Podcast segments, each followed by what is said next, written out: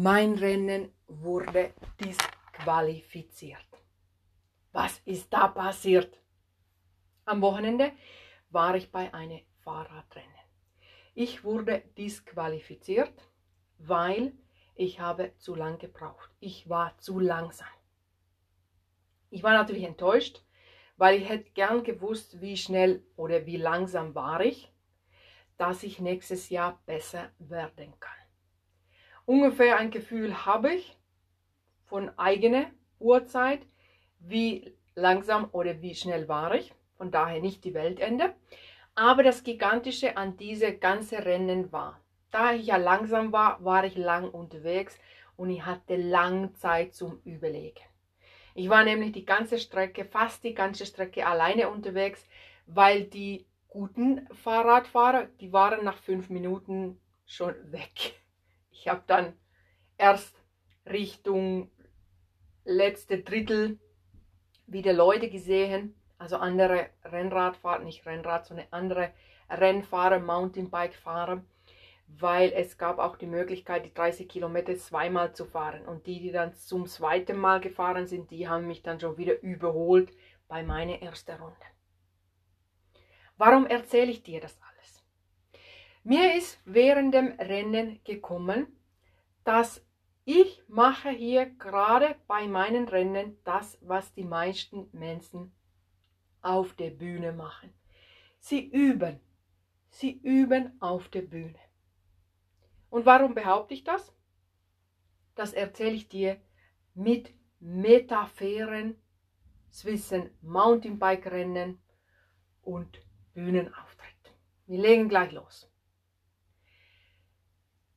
Die Strecke war 30 Kilometer lang. Ich habe mich auch angemeldet für 30 Kilometer.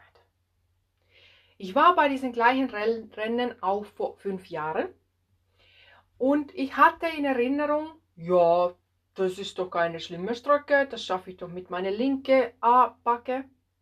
Gar kein Ding, ich bin zwar null fit, aber ich weiß ja, wie man Fahrrad fährt. Ich kann Mountainbiken. Obwohl ich das jetzt die letzten fünf Jahre nicht so viel gemacht habe. Aber ich habe mir gedacht, Mensch, das schaffst du so oder so. Aber ich habe nicht gewusst, dass das Rennen vor fünf Jahren war nur 22 Kilometer lang und wenige Höhenmeter. Diese 30 Kilometer hatte 800 Höhenmeter und damals die 22 Kilometer hatte natürlich wenige Höhenmeter. Und es macht natürlich einen Unterschied, 22 Kilometer zu fahren, geübt. Damals vor fünf Jahren war ich voll fit, als 30 Kilometer null fit zu fahren. Parallel zur Bühne. Du gehst zur Bühne und du stehst da auf der Bühne und denkst, uh, Jemine, was ist hier los auf der Bühne? Hier sind aber helle Lichter. Hier sind viele Leute. Die Bühne hat eine komische Struktur. Die Fenster hier in diesem Raum, das sieht alles anders aus. Habe ich mich für das angemeldet? Und genauso ging es mir bei dem Rennen. Irgendwann dann bei der Pausenstation. Die Pausenstation war dann auch natürlich ganz woanders, als ich das erwartet habe. Da bei den Pausenstationen ist mir dann klar geworden, oh oh, ich habe mich hier schon für richtige Rennen angemeldet, aber innerlich war ich für ein ganz anderes Rennen angemeldet. Und so geht es vielen Leuten auf der Bühne. Sie stehen auf der Bühne, sie haben sich vorher nicht die Bühne angeschaut. Ich sage immer meinen Kunden, wenn du einen Vortrag hast, sagen wir mal so in einer Konferenz, du bist eine Rednerin bei einer Konferenz und du kennst die Bühne noch gar nicht. Daher geh und stell dich auf die Bühne, schau, wie es da aussieht, dass wenn du dann dran bist, wenn deine Rede losgeht, du musst dich nicht mehr damit befassen, wie sieht es hier denn aus auf der Bühne, weil das weißt du schon alles, sondern du kannst dich auf deine Inhalte, auf deine Bühnenperformance konzentrieren.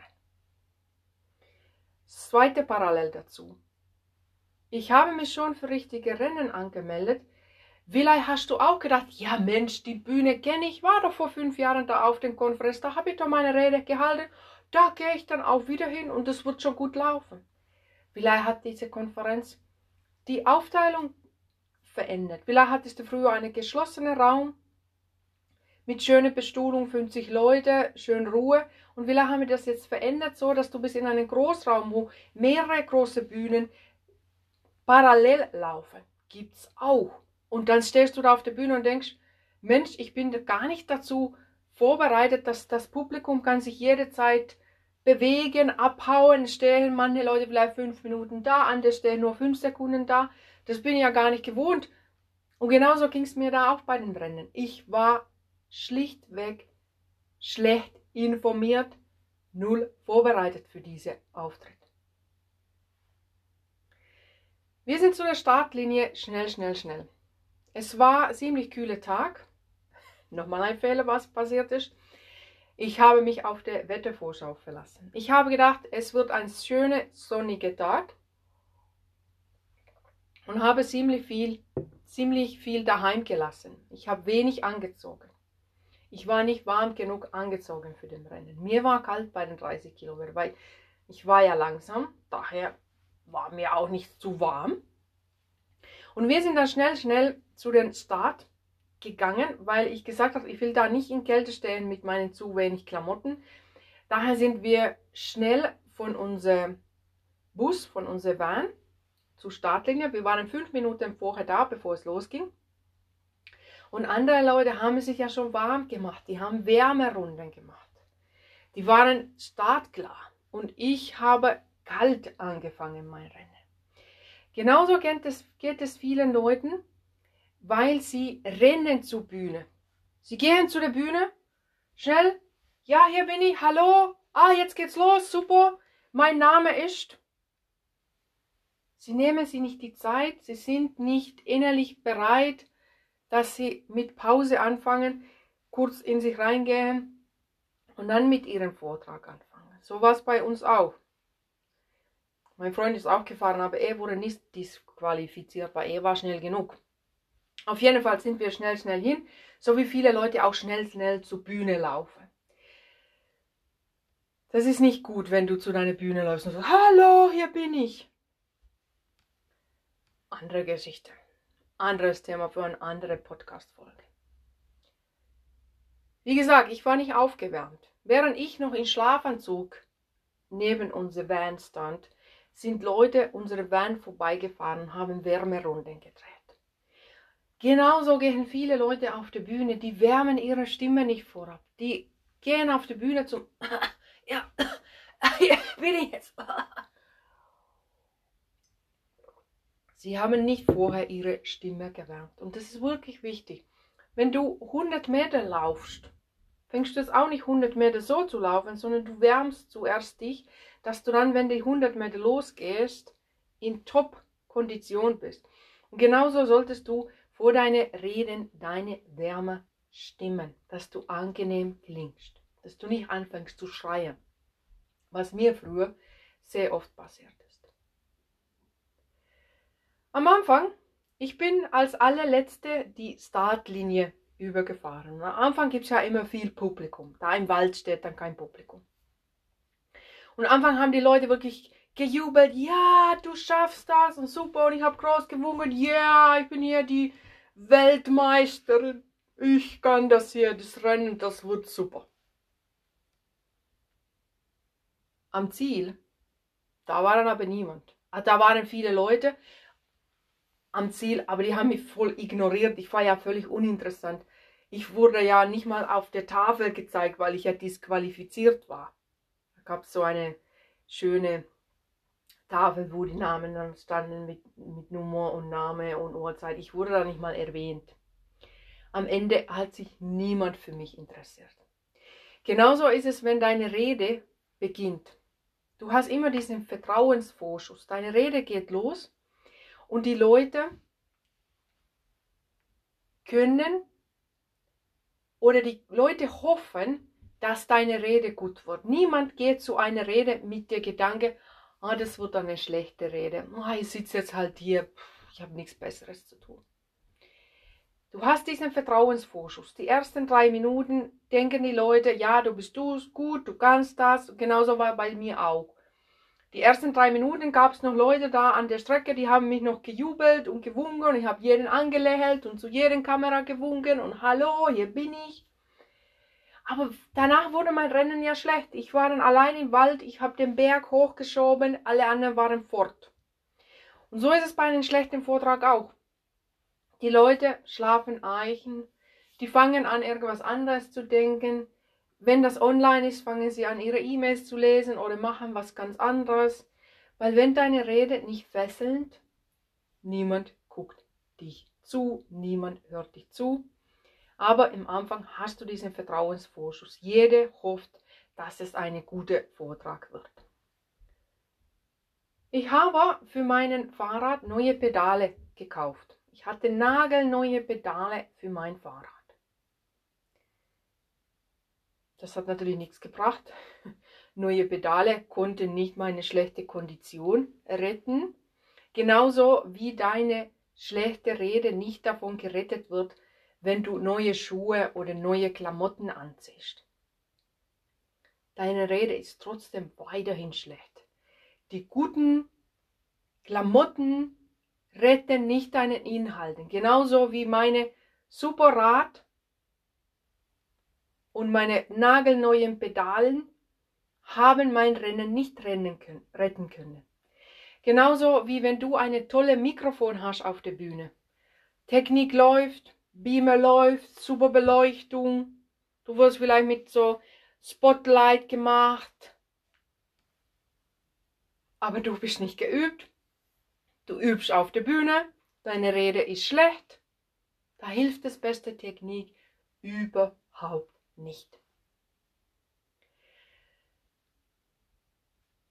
Ich stand immer wieder im Weg. Wie gesagt, die Leute, die diese Runde, die 30 Kilometer zweimal gefahren sind, die haben mich dann irgendwann bei meiner ersten Runde überholt.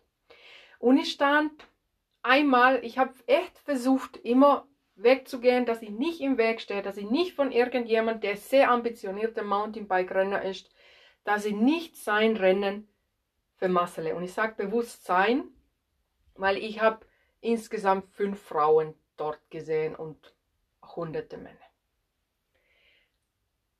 Ich stand, einmal war ich in der Kurve, ich bin zu langsam in der Kurve, ich habe die Kurve ganz gut geschafft, aber jemand hinter mir musste dann ganz arg bremsen, dass er seine Kurve auch geschafft hat.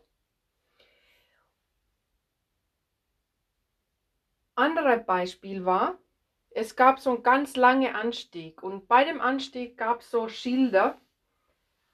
Ich weiß nicht mehr genau, was auf dem Schild stand, aber ich hatte das Gefühl, dass ich stehe vor dem Schild und die Leute, die wissen sollten, was auf dem Schild, steht, sehen das nicht, weil ich so langsam fahre. Kennt ihr das so wie auf Autobahn? Du hast einen LKW vor dir. Du kannst nicht überholen und du weißt, ich sollte jetzt hier bald abbiegen, aber weil der LKW verdeckt den Schild. Du kannst die Schilder nicht lesen, weil der LKW vor dir ist. Und genau das Gefühl hatte ich, wo ich den Berg ganz langsam hochgeradelt bin und da waren diese wichtigen Schilder und ich hatte das Gefühl, oh, ich hoffe, dass die Leute jetzt das, die Schilder sehen, weil ich Schnecke, ich Elefant hier vor dem Schild radele.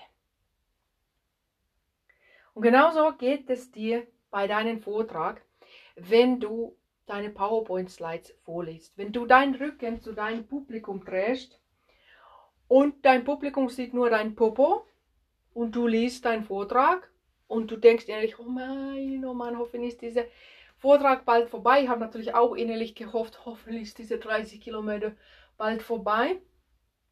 Ich wurde ja total überrascht von der Strecke. Und so geht dein Publikum dann auch. Du stellst deinen Rücken zu deinem Publikum, liest deine PowerPoint-Slides und die denken, oh Jemine, warum sitze ich hier? Andererseits, ich stand wieder im Weg. Oder besser gesagt, jemand stand auf meinem Weg. Da ich ja so langsam war, es gibt bei solchen Rad-Events, zumindest da, wo ich jetzt war, das Event nennt sich übrigens Bike the Rock. Mega geiles Event. Bei dem Bike the Rock ist es so, dass es laufen parallel mehrere Wettbewerbe. Und die Downhiller, die jetzt schnell den Berg runterfahren, die hatten schon angefangen, sich zum Position zu stellen und diese Strecke, die ich gefahren bin, die fährt einmal durch bei ihrem Startbereich. Und da ich ja so langsam war und alle anderen wahrscheinlich so 20 Minuten vor mir in dieser Stelle waren, hat natürlich niemand mehr erwartet, dass da noch jemand kommt. Und die standen schon da. Und glücklicherweise habe ich gerade einen Jungen gekannt, der da stand. Das ist ein ziemlich bekannter Mountainbiker. Und ich habe gewusst, wie er heißt, Vor- und Nachname. Und dann konnte ich ihn mit Namen nennen und sagen, bitte kannst du mir hier durchlassen. Das ist das Gleiche. Wenn du wirst gebucht für 15 Minuten Rede, aber du überziehst, du redest 50 Minuten. Es gibt diese Fälle. Du wirst gebucht für 15 Minuten. Die Leute sind vielleicht nicht böse, wenn du 17 Minuten redest. Ich versuche immer, wenn ich für 15 Minuten gebucht werde, dann versuche ich 14 und halbe zu reden, dass ich ja nicht überziehe. Ich will niemanden im Weg stehen, weil es gibt nichts Schlimmeres, als du stehst auf der Bühne, du bist für 15 Minuten gebucht und du redest 50 Minuten. Und es gibt andere Redner, die übrigens viel besser sind als du und du klaust ihre Bühnenzeit, weil du machst die Publikum müde mit deiner belanglose Laberei und deine Wichtigtuerei mit deinem Ego, anstatt dass du die Leute bam, bam, bam, Content 15 Minuten geliefert hättest. Und genau so standen die Leute da im Weg vor meinem Rennen. Ich liebe diese Metapheren, die ich hier liefere. Und jetzt merke ich gerade, ich rede schon seit 16 Minuten 40 Sekunden. Daher habe ich beschlossen, weil ich noch weitere super Metapheren habe. Ich mache zwei Podcast-Folgen draus. Daher mache ich hier jetzt kurz meine End-Bibabo und es gibt dann zweite Folge.